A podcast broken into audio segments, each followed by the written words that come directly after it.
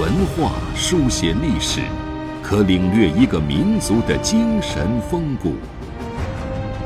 用文字镂刻古今，足以把先贤智慧遗绝孙某。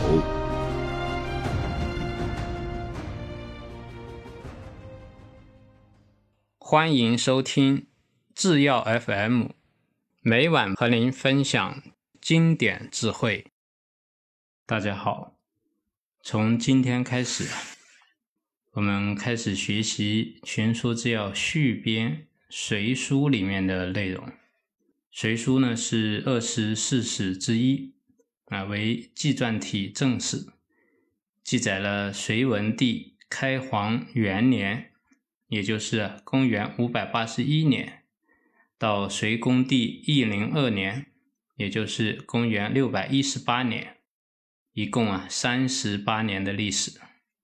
隋书的主编呢，就是魏征啊，魏征也是啊群书之要的一个主要编纂者，群书之要的序啊，也是魏征转写的啊，因为隋书。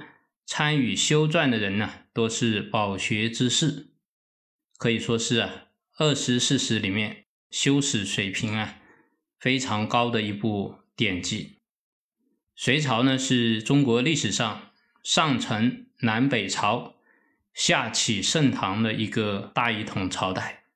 公元五百八十一年二月，北周晋帝啊禅让于杨坚，北周啊覆亡。隋文帝杨坚呢，定国号为隋，定都啊大兴城，就是今天的陕西西安。在公元五百八十九年，隋朝啊灭掉南陈，统一中国，结束了中国自西晋末年以来长达近三百年的分裂局面。而且隋文帝啊励精图治，开创了开皇之治的繁荣局面。到了隋炀帝杨广即位以后啊，营建并且迁都洛阳啊，也就是今天的河南洛阳。隋炀帝又修建贯通南北的大运河，三度啊征伐高句丽，加上其啊骄奢淫逸、听信谗令啊，引发隋末的民变和贵族的叛变。在公元六百一十八年。宇文化及等人呢，发动兵变，杀死隋炀帝。紧接着，李渊呢，也逼隋恭帝杨佑上位，建立唐朝。在公元六百一十九年，王世充永立的皇太祖杨同也被废，隋朝啊就彻底灭亡，享国三十八年。在中国历史上，汉承秦制，唐承隋制。啊，隋朝在政治、经济、文化、外交等方面呢，有很多的政策和革新，对后来的唐朝啊，乃至中国的历史，都产生了深远的影响。隋朝啊，对于中国的历史啊，啊，我们总结可以说啊，它有三点是非常重要的，对中国历史啊，产生了深远的影响。第一，它结束了西晋末年以来南北朝啊时期中国啊分裂的这种局面啊，在中国南北朝时期，无论是南朝还是北朝，每一个政权呢都试图统一中国。啊，南朝多次啊进行北伐，而北朝啊也多次啊进行南征。啊，但是啊都没有实现大一统。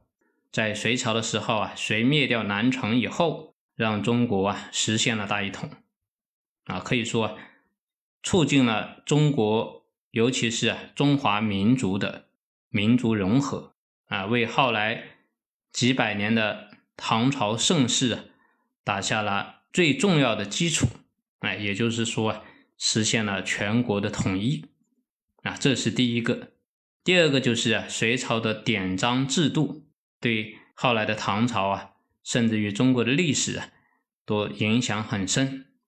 比如说，隋朝啊，初创三省六部制啊，巩固中央集权。隋朝啊，还正式推行科举制，成为后来历代选拔人才的基本制度啊。这个科举制度啊，一直到了清朝末年，最后才废除，影响中国啊一千多年。啊，第三个就是隋朝啊，建立了大运河，隋唐大运河，这个对中国的经济影响啊是非常重大的。大运河直到今天呢，还在发挥作用。啊，这是啊我们讲的隋朝在中国历史上啊做出的三点主要贡献。除了这些，在军事上，隋朝啊，它继续推行和完善府兵制。啊，在经济上呢，一方面实行均田制，并啊改定赋役，减轻农民的生产力；啊，另一方面呢，又整顿清理户籍，增加政府的财政收入。啊，当时中国周边国家，像高昌、倭国、高句丽、新罗、百济啊和东突厥等国啊，都深受啊隋朝文化和典章制度的影响，尤其是啊。日本的遣隋使最为著名。我们在编辑《群书》在续编的时候啊，从隋书当中啊选录了两卷的内容啊，从本纪志列传当中啊都有记录反映隋朝治乱兴亡经验教训的相关内容。今天呢，我们给大家介绍一个大概，对隋朝啊有一个基本的了解。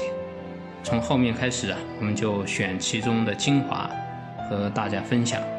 啊，我们今天就学到这里，谢谢大家。